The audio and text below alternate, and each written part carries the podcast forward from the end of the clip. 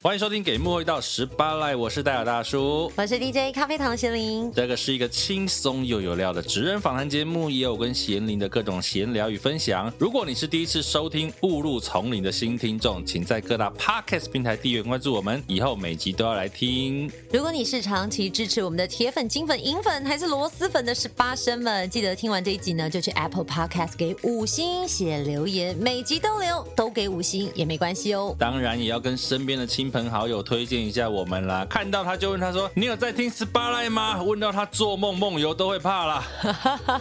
你们每个小动作都是让十八赖继续走下去的强大动力哦。拜托拜托，爱你哦。 Love you， Oh my god！戴尔大叔气扑扑，难得开炮啦！这个整件事情脉络就是一开始燕军 Po 文嗯说要关心医护，这是他的目的。隔天内容农场的这一些制作者看到了这一句话，觉得有机可乘，开始这句话在各大的脸书社群粉专去发酵。哦嗯接着记者拿这一句话去问苏贞昌，苏贞昌就说他要查谣言。接着当天就变成了苏贞昌要查郭彦军，于是荒唐。于是国民党出来说要声援郭彦军，这个你就是不管一人死活，它变成你政治斗争的工具。更多精彩内容，我们继续听下去。十八来抱抱。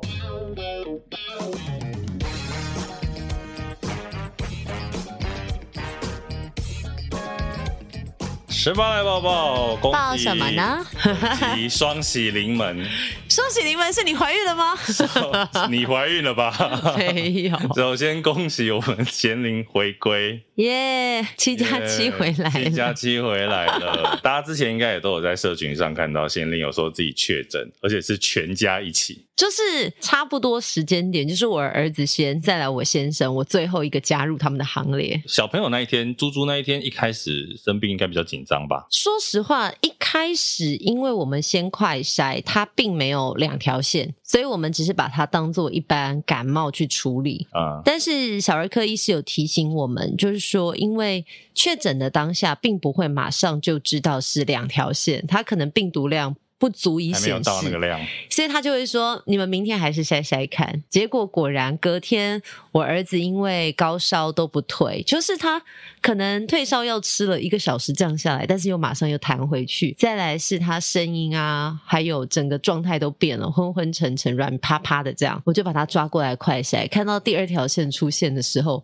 为娘的心中一惊。真的会吓到哎、啊可是那个吓到是你有心理预备，对啦，可是你就在想说。哦，那我下一步要干嘛？那时候看到第二条线出来的时候，我就跟我先生就想说， 那我们要赶快来观察他，所以我就上网搜寻了幼童确诊的症状。嗯，不夸张，我就是拿着手机，然后开始看着我儿子，观察他一条一条的症状有没有。 check check check check check check，然后还有拿出血氧机、温度计，就拿出纸笔开始记录它的温度，然后吃了多少退烧药，有没有降温。啊，那这个步骤基本上也是网络上查的，他就是告诉你说观察体温，因为有人就说，其实你去医院也不见得真的会用到所谓的呃 omicron covid nineteen 用药，就是一般的是是常备药。所以我们一开始就想说好用观察的，但没想到后来发现好像状况不太对，就是孩子完全没有活力，手脚也开始变色，声音也是我不认得的小孩的声音，手脚开始变色，是变紫色吗？还是没一有般血来色讲，不是就跟告诉你说，你观察你的末梢的肤色，通常我们都会说是变成紫色。但是那时候我在查症状的时候，有一条特别写着大理石纹路。我儿子手背的皮肤，我不夸张，我就看到像那个血管的纹路，啊，然后就像像斑驳的花纹。是很像那个《金牌特务二》他们得病毒的那个满身的开始蓝色血管爆出来那种在感觉在，手上面，它的纹路呈现的确是如此哇，塞可是应该没有像电影特效那么是可啦怕是，啦它就是是啦像大理石的花纹。如果像电影特效，你应该吓歪了吧。我我跟你说，我那时候看到那个症状的叙述，就是说呃，可能比较危急，是需要送医的。我就看到大理石纹路的时嗯候，我那时候不瞒你说，我就是满头问号。然后我就想说，好奇拿我儿子的手来看一看。我一看，我真的是眼睛立刻瞪大，我就立刻跟我先生说：“哎、你看就这手怎么变成大理石纹路？”超级英雄变身了，我跟你讲，现在可以谈笑风生。对对那时候对对瞬间对，我就看着我先生说：“不行，我要打一一九。” 可是我们其实忍了好几个小时，大概有三四个小时有。 OK，然后是叫前面救护车前面都在观察，嗯可是后来真的我看到最致命的一集就是手变成大理石纹路，中间比如说他有什么沙哑或者是笑红，笑吼，那是因为之前他曾经有这样子的症状，很小很小，大概一岁以前哦，以前有过啊，有过一次。那嗯医生那时候其实就有跟我们说，笑吼，如果你曾经犯过，他大概在三岁以前很有机会因为感冒或或者是哦呼其吸他道相关的疾病。嗯就会再犯起来。 OK，所以那时候我就听到他开始讲话，完全沙哑失声呢。但他有想要讲话就对了，他想跟你讲话，因为但他可讲能出来就是呃啊这样，对。啊，加上他的眼神，还有一直想要往上翻，嗯，我我真的那不时候自觉的往上翻。对，就是像想要张开但张不开，所以就一直有你有看到那种眼神很迷离。 OK，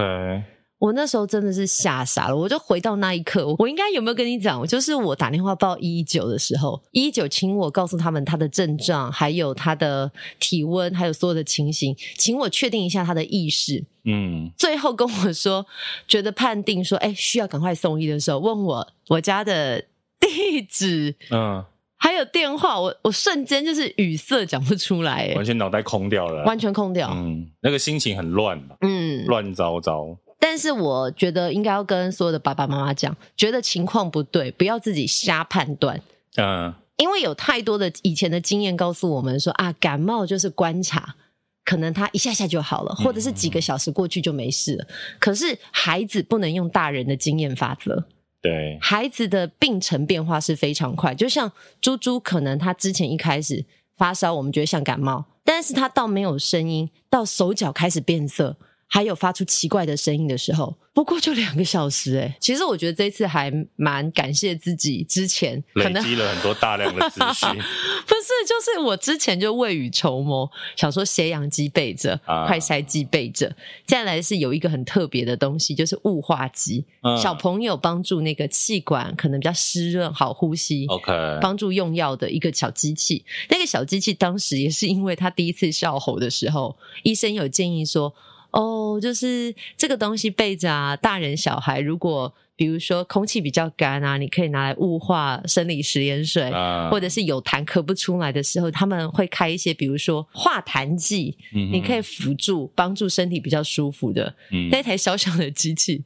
四千三百块。值得后来我发现，嗯，还好是的那时候有买，因为整四个万三都买，也没有四万三，我可能买不起。可是后来我发现，只要能够用小钱来解决的事情，对，好像你事后想想就会觉得自己还好有准备很。重要啦。其实真的有准备很重要啦，因为现在其实很多人就是他未必有准备，然后遇到的时候真的就是手忙脚乱。像你已经有准备了，还是手忙脚乱，真的很会手忙何况脚没，准备的，那你算实际经历过这些，看到最近这个这一两个礼拜，嗯，很多孩子走了这句话，你应该相当的有感触 吧？我觉得这个新闻它很微妙的地方是在事实跟观点上，嗯，就是就客观的事实，医生也做一个科学数据分析，告诉你可能致死率是多少，目前全台湾的确诊人数多少人，然后再加上真的重症加上死亡的病例，到底是百分之几？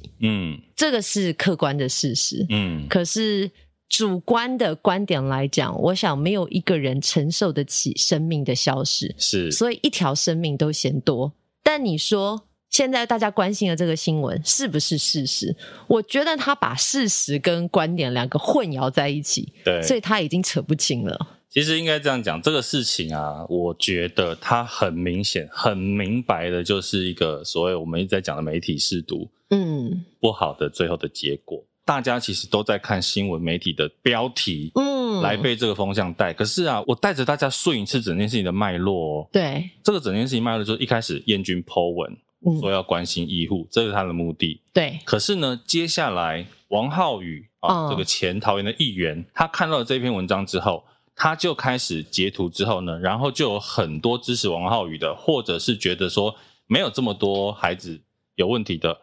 开始发动所谓的出征到燕军的脸书。哦，接着下一步是什么？隔天可能我认为是农场文内容农场的这一些制作者看到了这一句话，觉得有机可乘，开始这一句话在各大的脸书社群粉专去发酵。嗯接着记者拿这一句话去问苏贞昌，嗯苏贞昌就说他要查谣言。嗯，接着当天就变成了苏贞昌要查郭彦军，于是荒唐。于是国民党出来说要声援郭彦军，这件事情的脉络其实是这样。嗯所以就是说，郭彦军剖了一篇，我不会说他没有错，他有一点点小小的错，可是他的错不至于应该要让他受到这样的对待。我认为他的不管是被出征或被声援，我觉得都太超乎所谓的比例原则。这个比例原则就是来自于有很多人就是见缝插针，，对，因为我说，其实从头到尾没有人说要办郭彦军，从头到尾没有啊。，对，可是风向变成是苏贞昌要办郭彦军。我跟你讲，苏贞昌要办谣言，跟苏贞昌要办郭彦军，哪一两个件事哪一个有点阅率？当然是针对指向性的、啊。，对，然后你说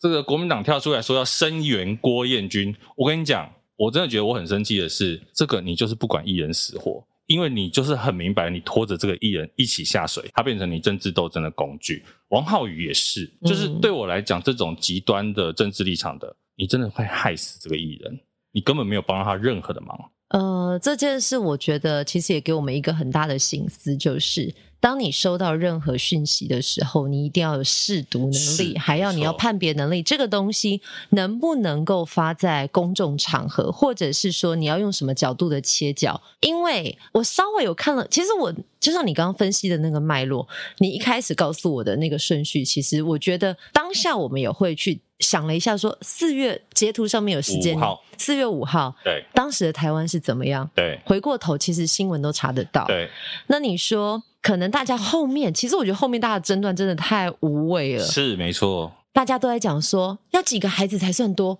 要怎么样怎么样？你们这些人怎么那么没有良心，或者是没有同理心？其实，身为家长，身为父母，一条生命真的都嫌多。对可是这件事情，因为已经变掉了。应该说，在这个当下，我认为所有拿疫情做政治斗争的政客，真的，我觉得我们身为公民，我觉得都应该要唾弃。对，我不要说政客，包括所谓的 KOL 都是。其实我们两个都因为一件事情很生气嘛，哈，就是某位这个成衣业者嗯，焦哥剖了一篇他在生了小孩之后，然后有很多的，包括蔡英文总统、侯友谊市长等等等等各县市首长，不管是在他的脸书上留言，或者是亲笔信等等。嗯的一篇文章，竟然有人去他那边闹版、欸，就会他的意思就是说，哦，你看来艺人生小孩就有总统亲笔信，那为什么其他这个因为疫情而过世或怎么样的小朋友却得不到总统的关爱呢？类似这个意思，我觉得你有没有病啊！我觉得祝福别人不代表没有同理别人的哀伤，那只不过这个东西为什么要这样操作？我想这位 KOL 也太清楚台湾的蓝绿斗没争，错，这个啊，我们之前有聊过一次认知作战内容农场，对不对？嗯这件事情就是后来贤玲又传一个新闻链接给我，因为他做了这件事情，嗯，后来他在自己的 YouTube 开直播，他得到了两万多块的抖内，也就是说，他这两万块，我说白了，他就是建立在仇恨言论上面的他钱。真的就是血汗钱，是别人的血。对他就是建立在别人的痛苦上面的仇恨言论所赚的抖内的钱，对我觉得蛮让人生气。就是你知道除了我后来生气之外，你在想为什么一样米养百样人，可是有人却可以把生命过成这样？对他不觉得自己的行为有问题，践踏别人的喜悦，践踏别人的悲伤，只为了成就自己，可能有更多的流量。那我也必须要说，焦哥实在是高 EQ，他就会说，他的意思就是说，社群上面其实大家都可以有自己的意见，没有关系。嗯，对，，那他就就就这样带过，他也没有跟你多说什么。因为多说什么真的无益啊。那只是说在这个过程当中，你就会觉得说，唉，很让人生气，所以很回想要有过一本头，死亡笔记本。 可是是你不觉得回过头，这就是其实不管是呃现在或者是之前所有的新闻，你都可以这样，就是你的主观意识跟事实，你要怎么去切分？那最难解释的账就是把所有事情打混在一起。对那你没有判别能力的时候，因为你可以去看焦哥的那一片贴图下方，其实很多一般的民众朋友也加入了祝福战局，啊，战局对啊，这就是被带过去的啊、祝福很多，对啊但战局也不少，所以你会发现没有办法分辨事实跟知道什么时候该做什么事情的人。其实我觉得这件事情是让我觉得很可怕。不过其实讲一个，就是我们一直在讲媒体试读，他真的不知道说到底试读怎么试。我觉得可以给嗯大家三个基本的阶段。哦，你看到一个资讯之后，三步骤，第一步骤吸收、嗯 o k 这个很正常。现在大部分人都在第一步骤，可是第二个步骤是什么？你开始整理，整理跟查证，对，你要去整理这个资讯。像我们刚刚讲燕军这个事情，嗯很多人可能搞不好听到我刚讲在这一段才知道说，哦，原来这个脉络是这样。它的事件里面其实有一二三四五六七七段，嗯，可是可能在媒体上变成两段、三段。 媒体只有希望耸动你生气的那重要对几句，然后再来第三个阶段很重要的是什么？反思， 嗯，你要去质疑这个新闻。哦，就算是事实，你也必须要质疑哦对，没这错才是真的你在呃，是不是有那个试读能力的建构上？对对对，所以其实三步骤，这个很简单的一个事情，你看了之后吸收了，再来你要去整理这个资讯，最后你要去反思，嗯而不是全部都相信。我觉得这个是我们一般人在看这一些大众媒体的资讯的时候，你可以做的三步骤。到现在还有人在引述呃这个新闻的就这句话嘛，就是几个孩子在是是贩毒是是是，现在是所有只要牵扯到孩子中重症的新闻，其实很容易就提到这一个。对但我一直觉得这个东西，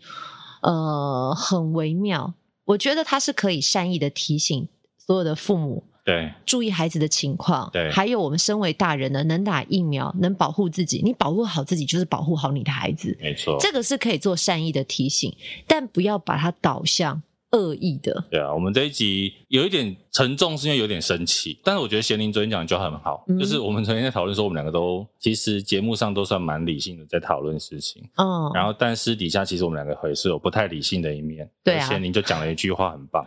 哦，我说理性不理性，就在于你会不会去煽动别人。对，就是大家如果我们比较不理性的时候，都是麦关 掉。然后两个互相来讨论这个事情，然后干掉那些人，这样。而且我们在节目上还是要很理性的跟大家讲说，这整件事到底发生了什么事情。就是想要好好的分享事情是如何，那你可以有观点，但你不要忽略事实，对，或者是把用你的观点套用在事实上面，模糊了真相。对，我们也不会在这边跟大家说，大家去出征那个谁谁谁。哎，为什么要出征？其实我真的很讨厌，是五岁小孩，还是三岁小孩，还是两岁小孩真？的虽然我们现在已经登上了 Apple 的首页，我们也不要去出征人家。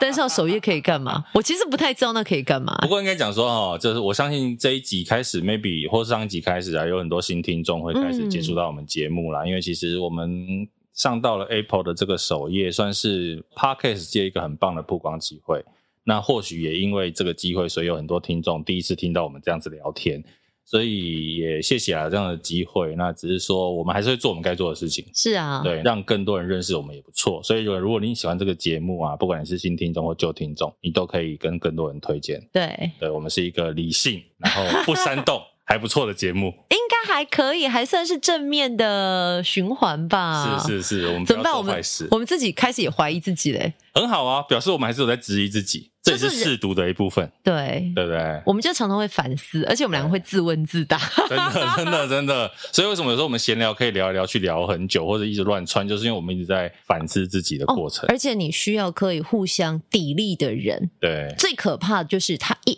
如果你跟呃聊天的对象也是一路走情绪路线的，是你们可能就真的会一路情绪下去。没错。但如果你遇到很理性的人，他可以跟你一起抽丝剥茧。没有，我觉得这个君子爱财或爱取流之量，有哦嗯道，对，爱财或流量都一样，取之有道。我们就是这样，好不好？我们不要去赚那种 所以我们没有钱。黑黑心钱，对，所以我们赚不到那么多钱。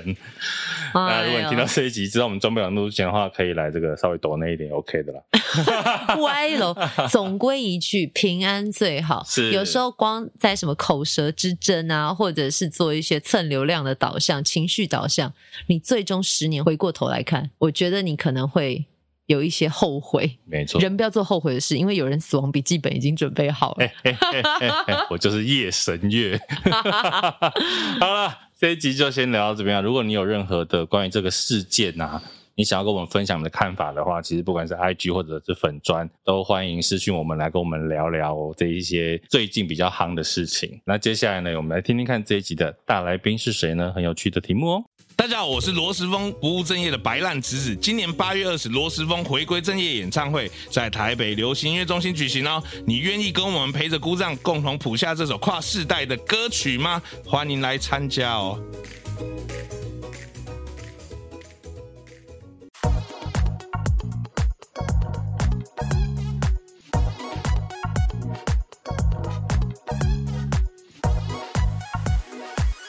大叔，你今天真的不行，动作太慢。刚刚人家是赞美我们吗？我在调麦啊。哦，这个人也很会调哦。对啊呀、但你们调的是不一样，你调的是声音、对他调的是光颜色，光、颜色，对怎么调呢？我知道平常平常女生拍照啦，最爱套用滤镜，或者是文青多愁善感的时候，就会用一种电影的画面套上应去。该说那个颜色啊，如果看起来越不真实越好看。越不真实是指什么叫越不真实？我们在专家面前讲的一副好像我们很会一样。像我们自己有时候拍一些影片啊，嗯就是帮客户拍影片的时候，我们都会说，可能负责我们影片后置的，就是说你那个颜色还是稍微给它加一点什么，因为它看起来太真了，不好看。等一下，专业的调光师，你要不要说 些话？你看我们俩那边大放不厥是词我跟你讲，因为他我们还没有介绍他，人家比较害羞。啊，真的假的？我们以前节的目来就宾是可没有能比较要不够害羞，有没 有？我们节目就是没有要介绍来宾的 意思，sorry。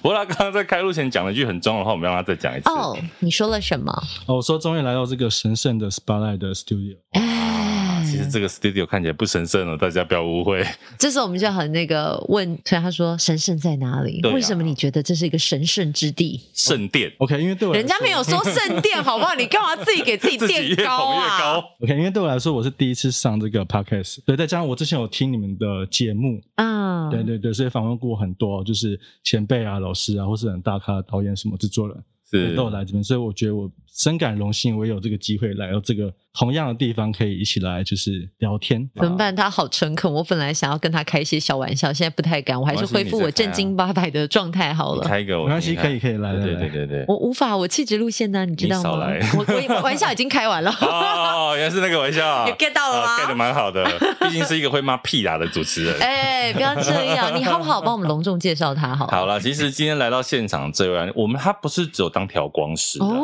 他其实是一位导演，Jackson。欢迎， Hello，大家好，我是 Honey City 的 Jackson。 Honey City，你看这名字多会取，感觉很浪漫。蜂蜜城市还是怎么有甜心城市？为什么有点煽情？等一下，我 我脑中闪出一些很 奇怪的画面、为什么会叫欸。 Honey City 啊，感觉你们公司里面怪怪的。 OK，没有，因为早期我们其实是做婚礼的的摄影团哦，对对所以要 Honey- Honey 啦，合理多了。先说为什么今天请 Jackson 来聊调光这件事情，嗯就是我那一天看到他 PO 了一个，他们最近啊弄了一间很顶级、很专业、很舒适的专业调光室。调光是长什么样子啊？我脑中完全没有画面。大概就是房间里面有很多荧幕啦，然后都关 Jackson，的你暗帮我暗的们啦。介绍一下调光在做些什么？那专业的调光是跟我们一般人可能想说啊，调光不就这边拉一在拉，，家里调光我不行 那边拉一拉。什么是专业的调光？ OK，专业调光师它其实就是有需要一个非常标准的颜色的环境底下，就比如说我们的现场的光源不可以有黄色的，就一定要是六千五百 K 的色温的白光。哦，等一下哦， 6500专业来了， K 对的对对对对。白光哎、我相信很多听众啊，大家都有听过什么几千 K、六千五百 K、三千两百 K 啦、五千六百 K，先帮我们解释一下。我跟既然今你天讲讲颜色讲光嘛，我觉得你请你跟我们聊聊，因为啊，光一个白光可能就会有冷白光跟暖白光。哎呦，因为我曾经有就是刚好看到这样子的话题，但是我不太理解说六千五百 K 跟一般可能你说可能不能有黄光，那个颜色对你们来讲，你啊们的重要性在对哪我补充一下，大家不要以为这一段跟你没关系哦。你家买灯泡听就听这个 了。你家今天买有飞利浦你赞助家买吗？灯泡装潢就是听这一段了，好不好？就是我们影像都知道它是透过电脑荧幕，然后去显示这个色彩嘛，对不对？对嗯，那如果今天我们作为一个就是专业的调光师的时候，比如说像我们在一个自然光或是黄光的这个环境底下调色的时候，那我们可能眼睛会因为被黄光，或是你你背后的墙，举例来说，如果你今天背墙是一面大红墙，嗯，对，那我们眼睛就会受到这个红色的刺激。所以我们在看到荧幕里面的颜色的时候，我们会一直觉得这个红不够红，因为我们眼睛会被颜色所影响。因为旁啊边的墙是红色的，我们看球那个红色回来看荧幕，你就觉得荧幕上这个红不是红。对， OK，眼中的红不是红， 消防器嘛，OK， get 到，这时候怎么办呢？那我们背后就要有有一面非常标准的颜色，叫做中性灰色。那个中性灰是十八 percent 的中性灰，它还是有十八 percent 的灰呢。一般日常生活当中，什么灰叫做十八 percent？ OK 十八 percent 呢，就是非常标准的一个。我们都知道，就是有白跟黑嘛。对那十八 percent 就是介于白跟黑中间的最中间的那个值，叫做十八 percent 的中性灰，它是不会被我们眼睛不会因为这个颜色而影响任何的色偏，就是白加黑除以二的意思，类似这种大概概念。对就它就比的较感 middle 的统那瓜个值性的。OK 那有没有在我们日常生活当中，你可以看到什么样子的物品，它的灰刚好就是这个比灰？如说水泥马路水泥马路还是对水泥马路灰机？没错，就是 对机机场很多为什么很多比较属于交通建设的一些道路，比如说桥啊什么都用水泥灰，因为嗯，它会不能影响到我们人在视线开车的时候。啊哦，对对对对，恍然大悟哎、哎，我没有想到聊调光会讲到这件事，哎哎，很它意外跟哈光线跟眼睛有关，嗯，OK，OK 视觉。对，因为视觉其实会很容易受到颜色的刺激而疲惫嘛，对，是，所以我们要用一个非常中性的灰色，是眼睛看过去是非常舒服的，它不会被任何的影响或者刺激到我们眼睛。 OK 高速公路灰，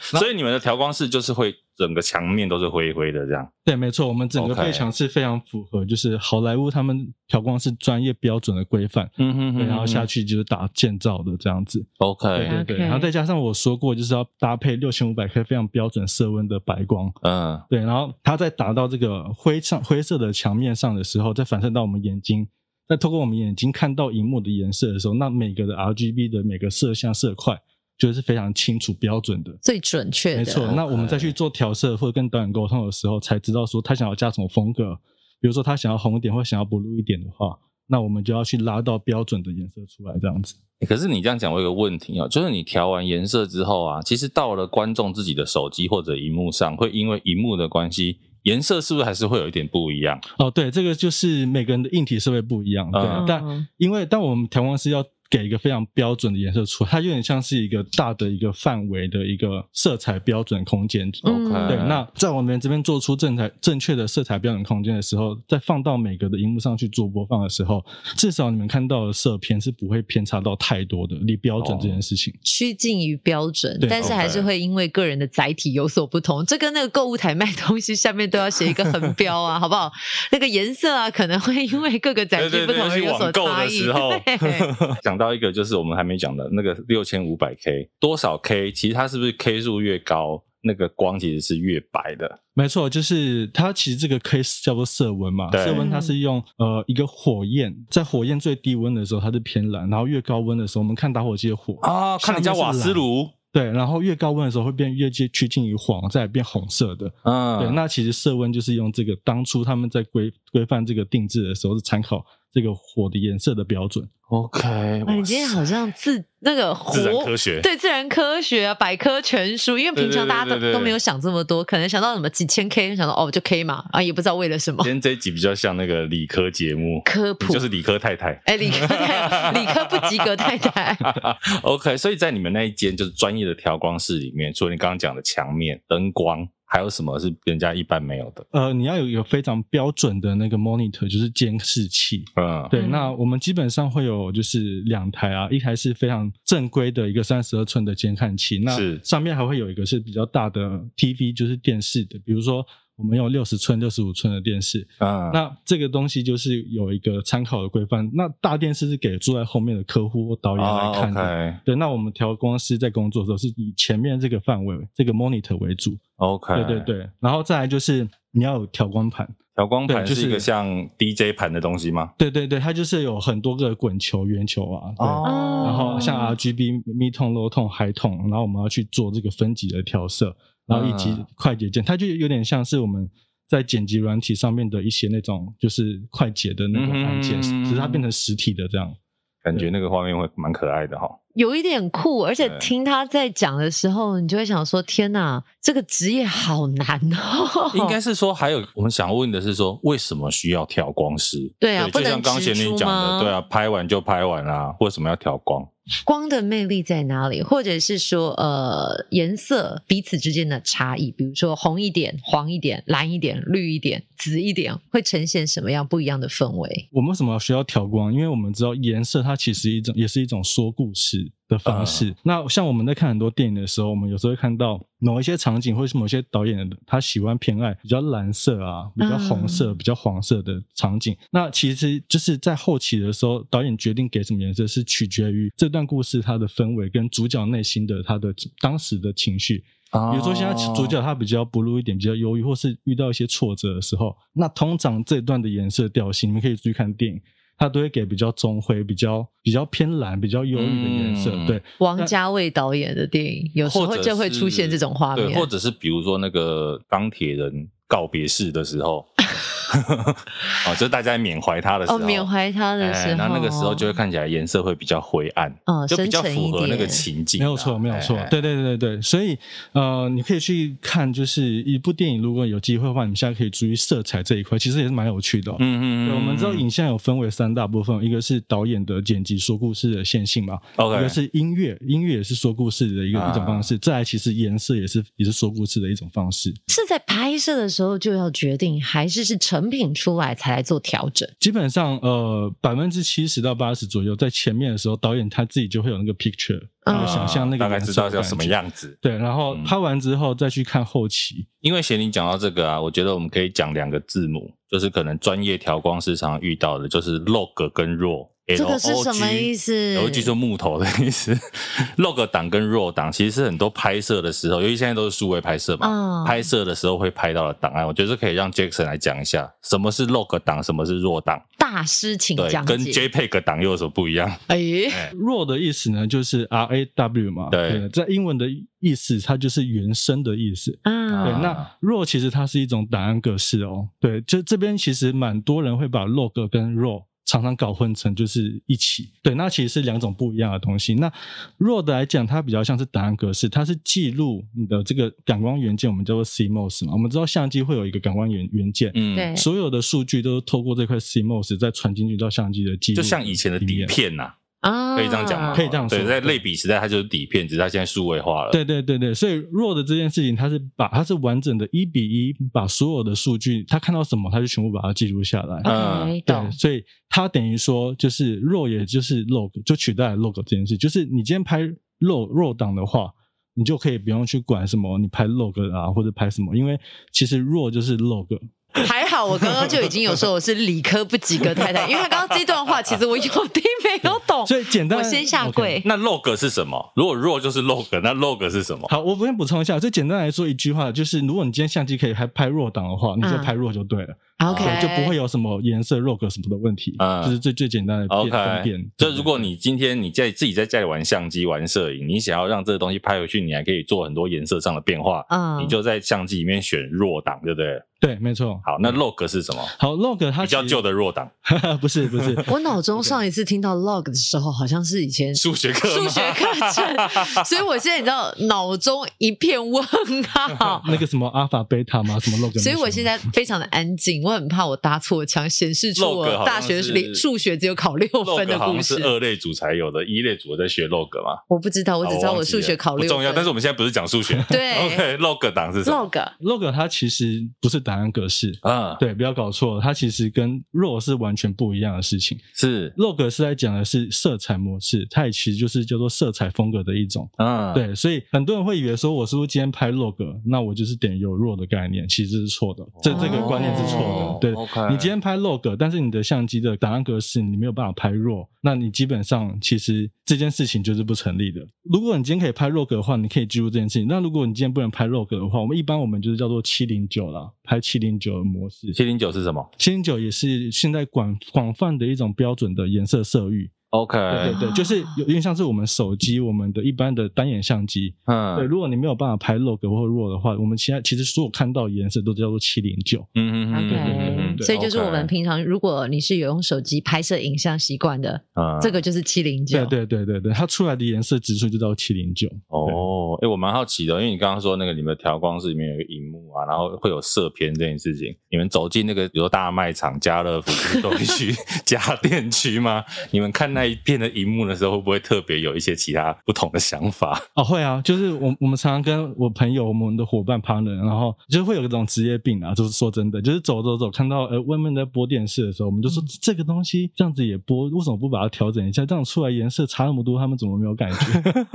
对，所以我们会有职业病，要不然就是说对颜色啦，就是今天到了一间咖啡店喝咖嗯啡，然后我们就会说、奇怪，这个地方为什么是用白光？它应该用黄光啊，用三千两百 K 哦的色温，那这样子看一下区分装不潢啊到啦，对，我们就还会管人家用多少 K 是不是？对对对对对。你们住海边是不是？管真大对。对做室内设计师就好 了。对啊，所以还真的因为这样，我之前朋友开咖啡厅，嗯，对，然后那时候他就是用，他也是装大概四千 K 的白光。然哦后可是呃，他一直问我说，他觉得这边气氛好像没有那么舒服。然后我说，不然你换了三千 K，我帮你买。就他一换上去之后，那个颜色整个就对了。一般因为其实像 Jackson 拍的大多数是广告 MV 类，我嗯比较好奇，像这样一支，比如五分钟左右的 MV，或者是可能一两分钟的广告好了，调色调光这件事情大概要花多久啊？基本上我们会想要抓，大概如果五分钟以内的 MV 的话，我们基本上会想要就是一天大概八小时，嗯，就要把它调完了。一天八个小时对调五分钟。，对对对对对对对 OK，啊，如果他那个镜头是很节奏很快的，就要花很多时间。哦，，对对，如果他今天是剪辑档的时候切比较碎的每嗯个镜头，那我们可能就要再花上 double 的时间，或者是要甚至到一周都有可能。但是我我突然间好奇耶，因为像你刚刚说，可能花一天八个小时，可能就可以完成，但是在调光或者是调色，一般来讲，业主跟实际的专业操作者最容易遇到什么样子的问题？比如说，我觉得这个是白，你说的那个是白，或者是我觉得哦氛围，你觉得的氛围，怎么样去沟通？象牙白的 白，然后还有什么呃对啊哦陶瓷白的白，百合百白，合白的白， OK，这件事情我们如果要沟通颜色这件事的话，那我们通常在前面的时候就会跟客户对很多的呃 reference 拿出来对，比如说今天这一场戏主角他情绪是比较悲伤的，嗯，那我们这边在提那个就 PPN 的那个资料的时候，嗯，我们就会讲说，这边我们会到时候会给他一个风格是比较偏呃忧郁不入一点，半就是比较中灰一点的感觉。对，嗯那或或者是如果你今天想要做一个主角跟 real 实际观看的一个对比心情反差的话，那明明我们知道主角今天在悲伤，可是我们觉得想要给他一个明亮、活泼、新鲜的感觉，嗯让他觉得他跟这世界是脱离的感觉。对，所以我们就会给出很多的 option，然后去让客户做前期沟通。那像一般我们在电视上看到的广告片啊，你可不可以帮我们，比如说区分一下？因为像我看那种日系家电的广告，你都会觉得他们颜色是非常柔和、很舒服。啊可是你看，像什么银行业，他们有些都会很鲜明，鲜明明亮。对，是不是各个产业可能会有一个既定的颜色或者是光线的框架？会会会会，就是像我们会分日日本嘛，然后欧美系的，然后跟就是比如中东、亚洲这边的，其实每个国家的色系区分都不一样。欧美系会欧哦美系是什怎么色？样？不可以色色， 当然是日本， 嗯对，那是日本。 他轻松了。 一秒歪楼， 哦哦对，那欧美系是什么色？欧美系它比较注重于在于重对比，重对比，然后饱和要拉比较高一点。对，然后人的这个脸的肤质，啊它要调比较就是偏呃中性，然后但是要对比要拉深一点，然后再、哦再重一些这样的感觉。 OK，所以，比如说我们在看一些欧美车系的广告的时候，它就是会这是个比较是样子对比比较强的这对样。对对对对，哦，哦，大家可以去看一下嗯可以看一汽下车的广告，可对能可对以对研究对，一因为下。欧美有哪些品牌或者是比如汽车，大家会比较了解嘛，你就可以看这个嗯欧美车系的颜色。那日系跟韩系有差吗？还是日韩会是同一路？我记得韩韩系的是比较偏暖偏偏红一点的，啊，他们要喜欢花美男，对对对，然后嗯偶要像系明亮，啊 OK，对，花美男明亮嗯色系，像我这样子的就不是。那，对，很有可以啦那自知也是可以之办明。 那哎、那有一个比较刚刚刚提到的中东，中东是应该什么样子强啊？妈强妈的那种东西啊，那个是中东还是吗？印度？我不那是知道，印我度不知道印 度。就中东的话，他会比较喜欢偏比较辉煌的感觉，比较有点蒙蒙的那种感觉，是有一点颗粒感的一种雾雾，有点颗粒沙漠的感觉，对对对对，啊就你要符合他们的那个气候或者是他们的环境来来决定，就感觉杜拜或者是有一只对骆驼，对对对对对对 对，栽低头，栽老头。好像真正有那种画面感出来我了。觉得这个真的是蛮有特色的。不过我觉得除了产业，我还好奇讲一个，因为我们刚刚举例，比如说真的是比较灰暗的、忧郁的，除了这种色系之外，有没有一般呢、会怎么样？比如说大红色会用在哪里，或者是什么色会用在什么样的情境下？当然，我们知道会有人用比较反差比较大的方式，可是一般来说，有没有在颜色上的运用跟剧里面的剧情啊，或者氛围，还有哪些比较常用的方法？还是说，因为颜色通常对照心理学，我都在想说，哎，调光师要不要学心理学？比如说红色，如果做主体意象，代表的这个场景有给你一个什么暗示，一一个 sign？、啊对，对，通常都会这样子去去做分级。那你刚才讲到的非常好，就是学颜色调光这件事情，真的也要去学这个色彩心理学啊。啊，对，因嗯为像我们在读剧本的时候，我们要了解这个主角人物他的心境或者他的嗯人格特质是怎么样子的。他今天是比较活泼开朗的话，那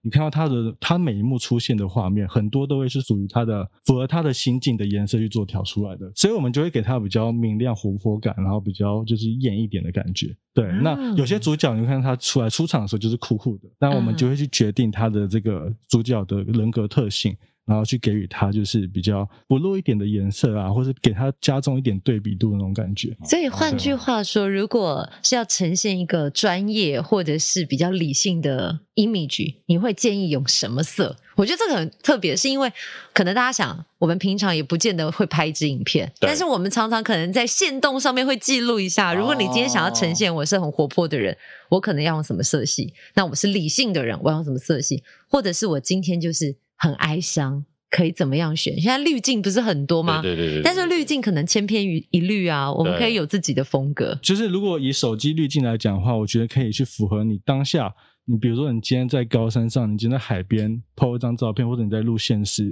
动态的时候，嗯，那我觉得你这个还是要取决于你想要给你的观众看到你现在这一面的感受啦。就比如说你现在如果在海边，但是你今天是不开心的话，我想我你就不会想要选一个比较艳、比较明亮、比较饱和的东西，你可能会选比较中灰灰性一点的，甚至你可能还会直接弄一个黑白的画面出来。啊对那如果真的像贤玲讲的，他比较专业的，我们今天就介绍这位专业主持人，好，如果身为一位专业者，我还拉袖子，他吓到。我们要给他什么色？因为其实颜色来讲的话，拍片还有有个非常重要点，就是你要布灯啊，对就是跟现场的灯光师跟打的灯的颜色也是很大的关系。嗯像这一点，我们也会去跟他们做前期的开会跟沟通，这样。哎，对啊，像比如说他假设他那时候打灯打的比较黄、比较暖，可是你后面要把它调成比较灰暗，有这可能吗件事情还是办得到，可以啊，办得到。但会骂脏话吗？哎、就会觉得比较 对， 各位听众，我们没有消音哦，但是从他嘴巴里面讲出来，哎、就是自动已经消音这了。种事应该还是会常发生哈。会啊，会会。那会怎么会办？怎么 办？就变成说，如果前期真的加钱啊，有加钱还算好的，哎 好棒棒，对对对，不是直接带去旁边处理这样子。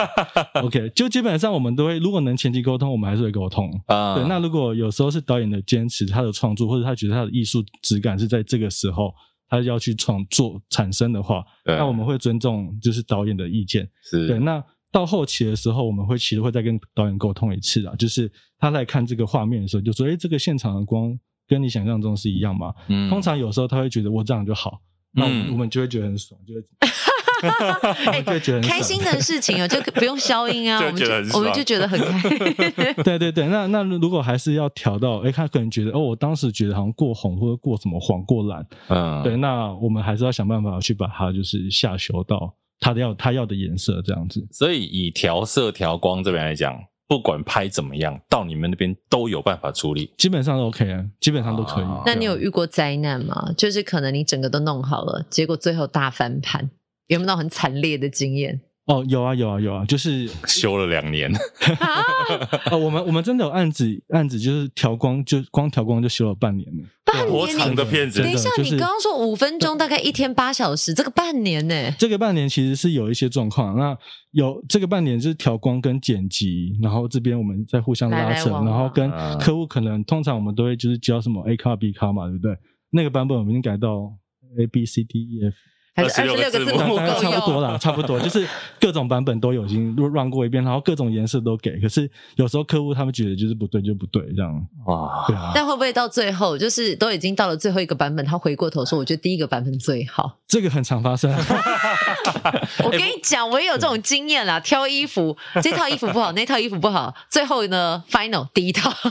很正常啊。不过你刚刚讲，你看你这个半年啊，你就怎么跟他算钱？呃，基本上你好务实哦。当然就第一个就是那个会像跟他就是谈，就是叫加修费啊。哦哦，OK，对对对对还是有加钱啦。对对对，对但是比较难一天一天算啊。 哎、但对我就不太可想能你们工时这么长，如果照一个案子这样做，调光师会有职业伤害吗？会这个应该用用想应该就知道，就是最直接的伤害就是眼睛啊。说真的，嗯对，对，就是我们我们的眼睛会比较容易疲惫、疲劳，然后其实坐久了都会比较怕光，所以这个时候畏光啊畏要光怕光啊。对，就是因为我们常在，就是我刚才讲，我们是在调光的时候都要把灯关关暗嘛，对，然后就是留就是白光在背墙上面这样子，啊对，所以基本上有时候我们调一天下来的时候，出去外面啊，可能外面天亮的时候出去会很难过。对，然后有时候晚上开车的时候，就是对向车子的光照到眼睛的时候，也会觉得眩就是光不舒服。对啊哇，所以这这这职业个伤害很严重哎、对对对，所所以以你们对你们的眼睛会不会就是以，比如你可能知道一些调光的前辈，会不会真的退化的很快啊？我们那时候去一些调光前辈他们的家调光室的时候，你就看到就是呃鱼油啊、 叶叶绿叶黄素叶黄 素，对，就是一罐一罐桌上买的这样子，基本上都已经跟那个药品行的老板很熟。那个好了本集节目没有各呃家叶黄素赞助各家不不各家叶黄素眼睛保健食品的，没关系，我这一集我可以再帮你做动态插入广告，好不好？ 你可啊以赶快来植入一下这一集。所以真的眼睛会消耗的很快，因为比如我看影片好了，他们调光真的就是在一个很暗很暗的房间里面，然后只有对就像你讲两个或三个荧幕，他们调光师那样新的算荧幕很大的哦，嗯很多的荧幕就是小小的，甚至 notebook 在调哦。哎哇你看那个对眼睛的伤害多大？对，但那应该要有很大的热忱跟热情吧，不然在影片产业有这么多的角色可以选择。你看你自己身上也有导演这个角色，对，那为什么就是调光师也是你的专门项目之一？它需要经过多少的磨练才会成为你？十年磨一剑还是对，因为因为三个礼拜？过 分，在我进入这个行产业的时候，因为我入这个行应该已经十年有了。 OK，对，那我其实从以前还没入行之前，我就发现我对这个影像的色彩很有兴趣。嗯，啊对，所以那时候我就会去上网看国外很多这种调光室啊，觉得哇好酷哦，感觉很多很专业的仪器设备在那边这样子。嗯，对，，那我那时候就想说，如果我有能力的话，我将来一定要盖一间就是属于自己的调光室这样子。哦，所以你不是临时起意做，你是很久以前就有想要做这件事、欸，对对对对对，那哇那我那间调光室其实，呃，我入行之后嘛，然后我就会去别的调光室作业，然后有时候处理生意之后会去录音室作业。对，嗯那我每次都觉得说，为什么调光室跟录音室每次就是要分开跑？那如果我来今天来盖一间，我把录音室跟调光室扛拜在一起，嗯，合并起来的话，那会是什么感觉？对，所以于是我就有了就是这间调光室。所以那一间其实是录音调光室，对对对，而且我做就是非常专业的五点一的环绕的那个监听的系统设备。哇塞，五点一声道，就是像你坐在电影院里面啊，可能没有到、哎电影院算七点一、十一点一都有，都有对，五点一可能也是相当不错了、欸，你那个小小的房间里面，环绕音响。对啊，你那边可以开放看电影吗？可以啊，我很多朋友每次都打电话说：“哎、你在公司吗？ 今天看什么？”， 而且我看那个你们的之前试出的影片啊， 包括其实它录音之外，它的一些比如说隔音或者是防这个声音反弹的这些，都做得很好嗯哎、对，没错，就是我们整间其实是标准的声学处理这样子。声学处嗯理，对，就是我全部的各个房间的层面的四个面方，我全部都有包隔音板、隔音墙 OK 跟吸音板还有它的做一些声学的凹凸的这个反射反向板的处理。这样，弄一间要多少钱啊？哦，专业大概的大概好，我那间弄完总共花大概一百五十万到一百八，哇，它是一个对几平的房间，呃，那间其实不到，大概八平。八平。对对对，八平弄一百五到一百八，一般人全家三四十平可能都花不到这个钱呢、 就是如果你一般室内装潢一瓶抓八万、十万啊、十、万都很多了那、。啊这个很多，你看它八平，假设一百五十万就好。所以刚刚我们20 20一开始听想说啊，一百五十万哦，一百八哦啊，八平八平哦，哎、对对对，所以但是声音的感受真的是差非常非常的多。啊、真的是非常，就是很身临情境，很就是 immersive 在那个整个环境之中的感觉。你会觉得你的 OK 耳朵是被音乐包围的，被声音包围的。嗯哎诶那我很好奇，在你的就是职涯当中啊，你有没有那种很自己觉得很骄傲，化腐朽为神奇？可能本来的影片真的是平平无奇，可是经过后置的巧手调光，整个质感大翻转。有，我真的觉得，我真的很佩服，就是后期的工作人员，这是后期工作人员真的是太神奇。就是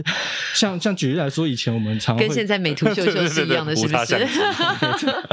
一键完成这样。对对对 OK，它它就是很神奇，就是如果你前期很多的时候拍片，我们有时候很赶，然后没有办法拍每个画面，每个画面把它拍好的话，那很多时候我们就是拍拍拍拍完之后，然后我们反而会就是花很多的时间，然后留给后期，嗯，啊对，然后我们就要去跟后期讨论说，哎、我这个画面当初。想要这样拍，可是我没有拍到，你有没有什么办法可以帮我？然后他们都说不行，我说拜拜托你帮我。然后最后他们就说好，我解决了。 啊，为什么要说不行？前面这对啊些人怎么这样？ 对，就就有有，因为其实任何事情都可以靠后期去处理啊，基本嗯上来讲。 所以你看，现在可能会不会很多导演前面想说，反正那个丢给后期做啊，我们哎前面就这样拍就好。哎、但我有一个好奇点是，这样影片的调光啊，有会有所谓像美图秀秀有这样的软体，就是一键搞定吗？因为我觉得好像我印象中的调光师或者是调颜色的专业技师，就是每一个像素或者是每一个数据在地面拉，但是像你看美图秀秀一键就可以帮我画好所有的妆，甚至嗯整个周围的环境。现在的科技有办法做到吗？或者是说，跟专业的人士开始一个一个慢慢调，跟那种套模板的差异在哪 OK，其实现在的科技还真的可以耶、啊？对，就是呃，现在应该大家都知道有一份有有一套软体叫做达芬奇达芬奇，DaVinci Resolve 这这套 OK，软体，听起来就是在调颜色的，对对因对为达芬奇就达文西嘛。对对对，达文西就是一个科学家，又不是画家， 到底有什么关联？对，然后这套软体它其实是现在的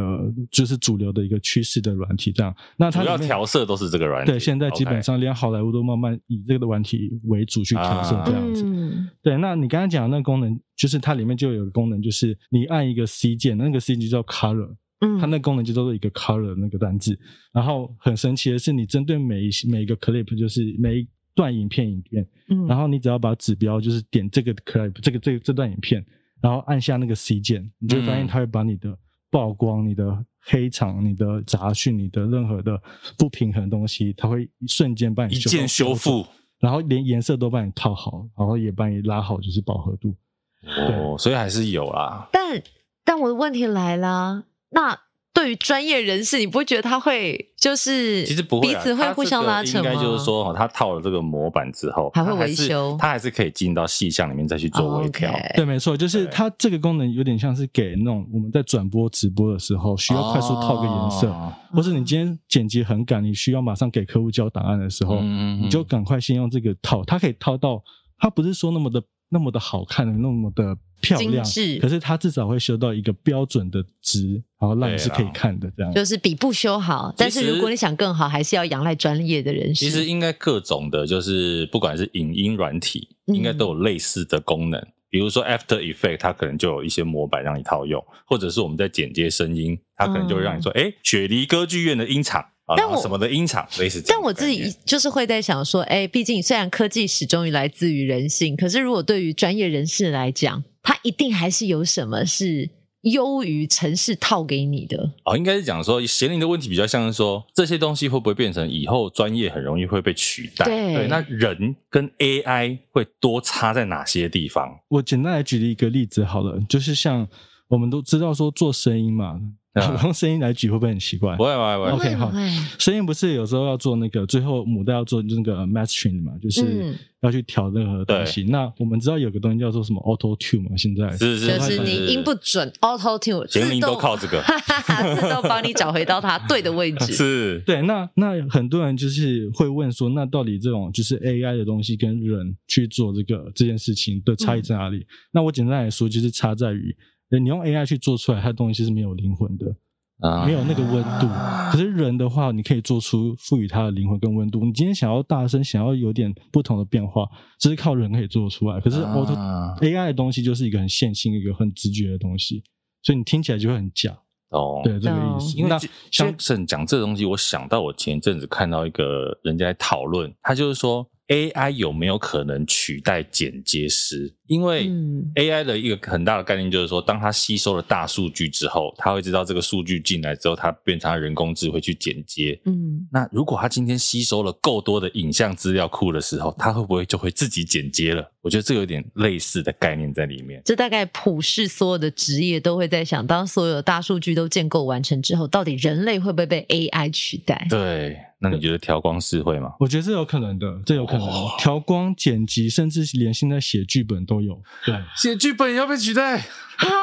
真的真的，国外已经有开发这样子的的软体了。主持人会不会也被取代？其实大数据多的话，应该也是会耶。天我哪我讲真的，如果你只是要一个公版模组呈现的画面或者是流程，没有什么不行啊。三十年后就是给幕后一道十八赖 AI 版， 那我们去 哪里？录音的时候自己对做， 我们都没有来。你只要输入你们的主题，然后就自动帮你录完一集这样。对啊，好可怕的 AI 时代连哦。连梗跟那个笑话都都可以 say，啊有可能，因为他如果把我们的这个习惯的梗、思考的脉络、思维逻辑抓，出来对，之后都抓出来的话，搞不好就是一个 AI 贤灵跟 AI 戴尔大 叔 连来宾都 AI， 都 AI，天哪，好难想象哦，这个未来的世界。对，对就啊是结合现在的那个元宇宙嘛，嗯嗯，Meta version。那你们会担心这件事吗？如果真的被取代怎么办？ OK，其实我觉得如果真的要完全取代也不太可能，因为毕竟 A AI 是人类人发明出来嘛，所以再怎么样子，目前现阶段是不可能会超越人类的智慧啦。嗯，对，所以以我觉得很多东西是人类可以给的东西，现在可能 AI 还是没有办法做到。 OK 所以现阶段，我觉得近期我们有生之年应该不可不太可能会看到这件事情这样子。你也没 OK， 剩几年啊了，也也没有吧？少说现在平均寿命八十岁耶，我们少说四五十年没问题吧？ 是是是是，不过 Jason 很特别的，我们刚刚前面提到他做了很多广告、嗯 MV 相关的作品，他以前是在北京念电影，念电影对对对不是在台湾念哦，哦，有什么差别？应该想说两岸的文化对对学对，习在两个地方你学电影，因为在影像上的哈，影像上的创意啊等等的，会不会有很明显的差异？ OK，其实会耶，就是我之前在那边的时候，因为我们都知道，就是毕竟现在大陆他们还是算蛮封闭的。我所谓封闭是他们有一些题材不嗯能碰是不能碰的东西，所以自然而然来讲的话，他们在这个思维上就会被受限嘛。对吧对嗯，对，但我觉得这个也没有不好，因为今天如果你一个东西就是单一个东西，你做一遍跟做一百遍，其实你做到一百遍的时候，这个东西就会被他们发挥到非常的厉害。哦，对你懂我的意思吗那他们现在发挥最厉害的是什么？他们厉害了，我的国！先补充，我觉得那段意思就是说，台湾可能比如说我有十个人拍这个题材，嗯可，是他们可能有两千个人拍这个题材，所以你这个题材里面就会有很多很出类厉害的拔萃的对对对内对对容对对对对对对对啊！那刚刚写你问的，他们现在厉害的是什么？因为其实我觉得有一他们每一阵子流行的东西真的不太一样。嗯那你看，像前一两年很大一块都是在谈呃国家社会，然后哦我的国怎么样啊对之类的，像这样子的大的议题。但是对于像有人就说，那台湾都在拍小情小爱，嗯，不过杰林讲这个，我倒想起来，其实他们前一两年也蛮多是拍社会底层的故事，嗯，对但结果或者拍了是 不能播，。哎、对，他可能就是变成来台湾参加金马奖对，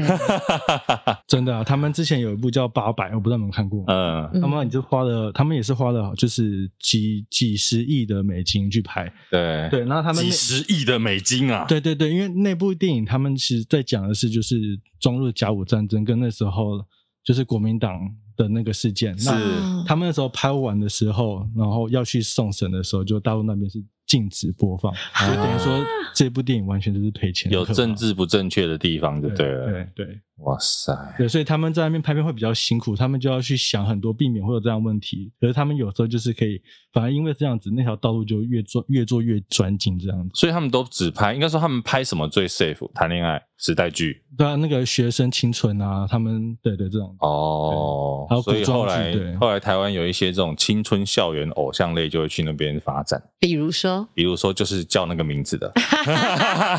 比如说《小时代》之类的，对，啊，或者是什么《我的少女时代》里面的某些演员啊，哦不就是去了吗？对不对？但这个有时候就是市场大小的是啦取是向啦。可是当然，如果以一个产业要很蓬勃，可能要什么样子的类型都必须要有。那你自己虽然说我们刚刚聊了很大一块是在讲调光，或者是可能在做别人作品，你会想要拥有自己的作品吗？比如说去发想一部电影，或者是什么样子的内容？长片呐、短片呐、有啊有啊，我觉得每个拍影片的人，应该他最终的目标都是想要做电影。对，对，那我自己其实也是想要最终目标是在电影那一块，但我觉得说，因为电影它其实就是一个大融合，就是你要把所有做影视的每一个步骤、每个环节，你都要踩过一遍之后，最后你去这个萃取出来这个精华，才会是你的这支电影。所以我现在就在做这件事情的路上，我现在在每个环节我都去去碰、去踩、去踏、去试，对，然后去各种吸收所有的经验。嗯，对，那等到我这这件事情做完之后，我就会来做一部自己的电影，这样。那你自己嗯在念电影的时候有有刻画过什么未来你可能想拍，或者是如果有人拿钱投给你，你会想拍什么样子的？ 我之前其实有在做 YouTube，那我是 YouTube 都拍蛮多的是，就是台湾的极限运动这一块的啊，东西，冲浪啦，嗯户外运动啦，等对等对，的跑酷啊什么东 OK 西。所以我自己对那个动作片的蛮像，不是那个动作片，对， 蛮像你不要自己讲，等一下，你知道从头到尾两个人我们都没有人想歪，然后结果呢，他自己就看着戴尔大叔，而且他是针对他哦，你不要想歪 不哦。会不会，你不觉得他来非常适合这个节目的痛调吗？我们就是很隐晦的在讲这些东 西， OK，然后动作片对。所以其实我我我我的目标啦，我会想要当就是台湾的 Michael Bay，哇，哦变形金刚的导演大动作片啊那些啊的，对对对珍珠港 Michael Bay 的作品，对。可以先拍基隆港，台湾什么时候可以诞生这样一部，真的是属于台湾人拍出来的？哇，这个也不是说没有机会，因为比如说之前痞子英雄开始也算是台湾动作对，片直一接个炸掉转型飞机。对对对对对，我觉得是有机会啦，只是这个让它成本上就会真的蛮高的，是啊，是啊，因为是不啊只是场景，可能真的后期的费用也很高啊。 嗯你看《痞子英雄》，老实说那时候出来，你现在回头再看，大家都还是会说那个飞机假假的，但不其不能实怪他，那就是当代的东西嗯，我们就必须要这样是讲。时代一直在演对进对啊，对技对术也对一直对在对，进是是是，步啊。我们现在回头看《侏罗纪公园》也是假假的、 啊。但是还是好看啊，重点对啊它的剧情贯穿。对对对，所以嗯，我们蛮期待台湾的动作片，未来说不定就是 Jackson， Jackson，努力啊，谢谢谢谢。对啊有开始要动作的意思吗？我现在应我该有在开始琢磨在那个剧本上面。哦，可对是你对有已已经有开始在写，对对对对，就是大纲大纲而已。我已经在开始在发想，在哦写一些就是 keyword 的东西，先写下来这样。嗯其实每一部电影，它真的都会花很长很长的前置的时间啦。我觉得这个差不多现在开始，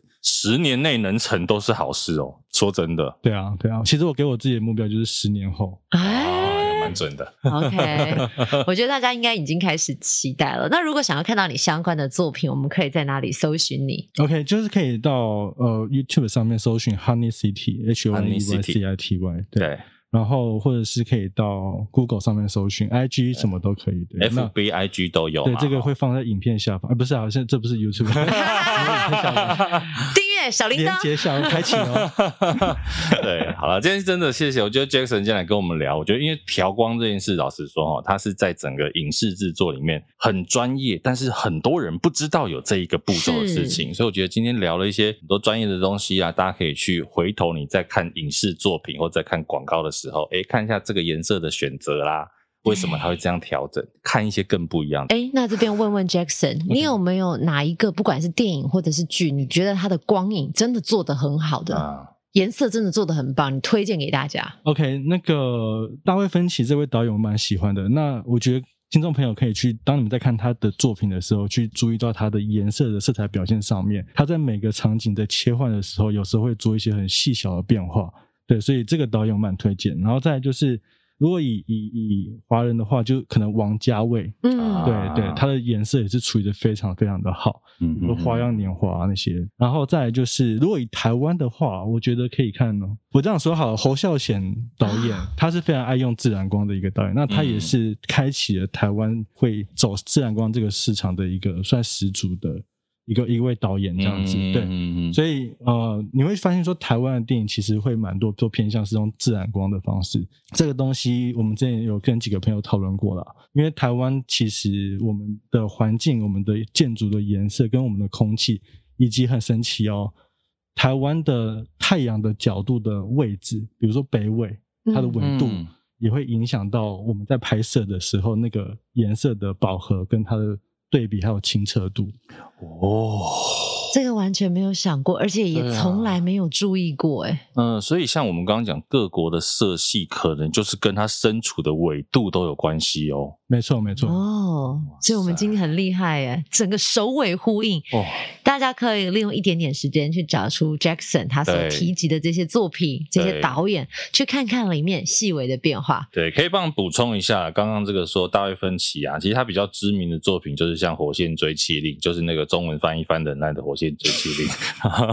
Seven 啊，那个布莱德彼特的这部电影，然后还有像是班杰明的奇幻旅程，啊这个是大家比较熟悉的，或者是近年的这个龙纹身的女孩啦、等等，都是这个大卫芬奇的作品。我也可以讲一个，我觉得诺兰导演就蝙蝠侠的诺兰导演，他的颜色也是蛮有个人的特色的。对对，所以其实这些都蛮推荐大家来看看。好，谢谢大家的收听，也谢谢 Jackson 来跟我们分享你的专业知识。谢谢 Jackson，上网搜寻 Honey City 可以看到专业的录音调光室。谢谢 Jackson，谢谢谢谢大家谢谢谢谢，谢谢拜拜。谢谢拜拜